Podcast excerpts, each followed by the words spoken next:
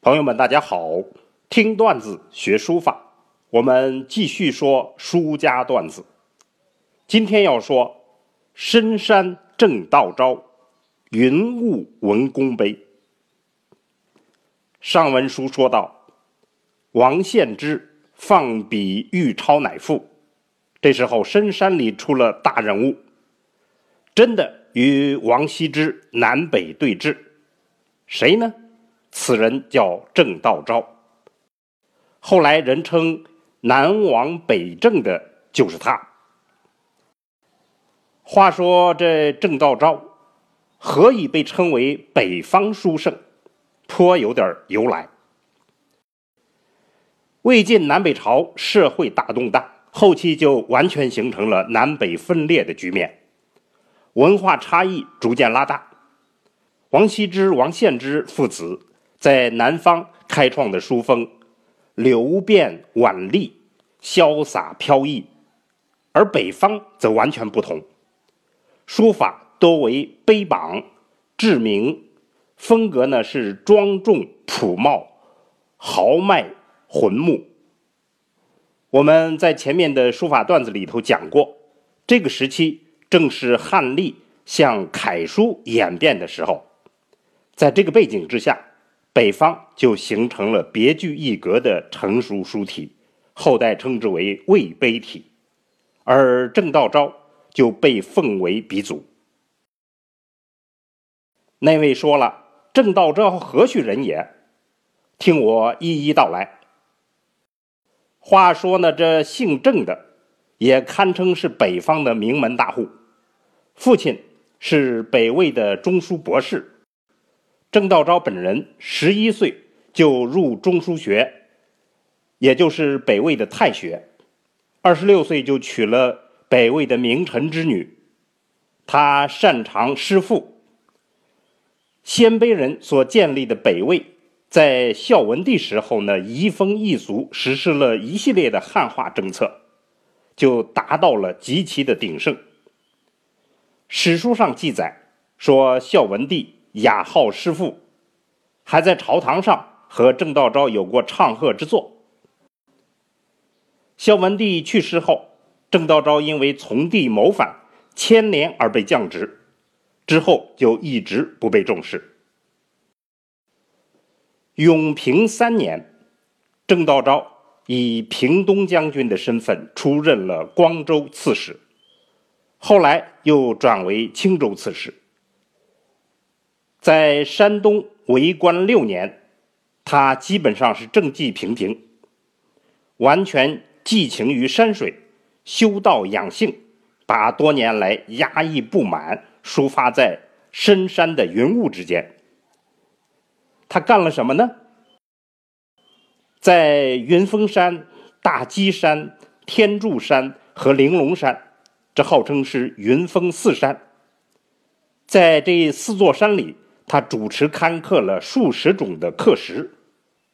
现在基本确认的郑道昭亲书的碑名达到四十多种，其中就包括最著名的郑文公碑。永平四年，郑道昭为他的父亲郑熙书刻了郑文公碑，先是刻在天柱山，这后来被称为上碑。后来呢，他又发现了一处更好的山石，就重刻了一遍，是在云峰山，这被称为下碑。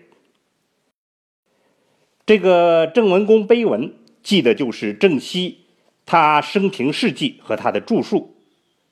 那么这里一个重大的问题是，郑道昭私下改换了孝文帝所赐给他父亲的谥号，把郑文灵公写成了郑文公。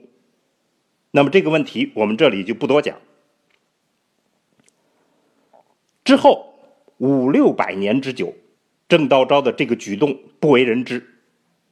直到北宋末年，金石学家赵明诚，也就是著名词人李清照的丈夫，他发现了郑文公碑，并收入了自己编的《金石录》。到了清朝的中后期，阮元、包世臣这些人就掀起了碑帖之争。这个我们在书法段子里头也讲的比较详细。他们倡导碑学，那么郑文公碑就被大大的重视了。碑学的扛旗人康有为盛赞郑文公碑的书法，一时间就使郑道昭成为了举世的楷模。郑道昭呢，属于洛派书家，颇有钟繇的遗风，笔势洞达。雄伟磅礴，既天绪盎然，又颇具法度。那么在用笔上，他发展了方折书风，写出了气势豪放的博客大字，且吸收了民间圆笔作书的特色，用来书碑和磨牙题字。同时，他去掉了北朝真书那种凝广面目。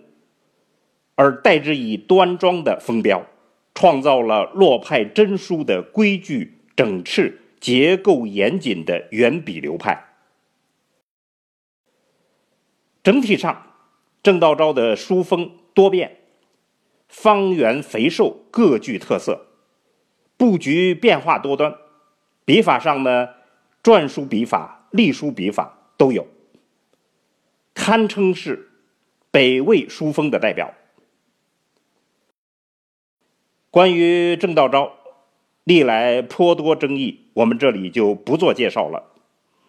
那么他在深山里的作为，很多都是率性之作，如游玲珑山，他挥笔就写下了“荥阳郑道昭解衣冠处”，书法神采飞扬，充分显示了放浪形骸的魏晋风度。郑道昭。秀完了魏晋风度后，山里便寂然无声，而山外正酝酿着一场横空出世的大戏，全新的招数将精彩亮相。欲知后事如何，且听下回分解。好，听段子学书法，我们下次再见。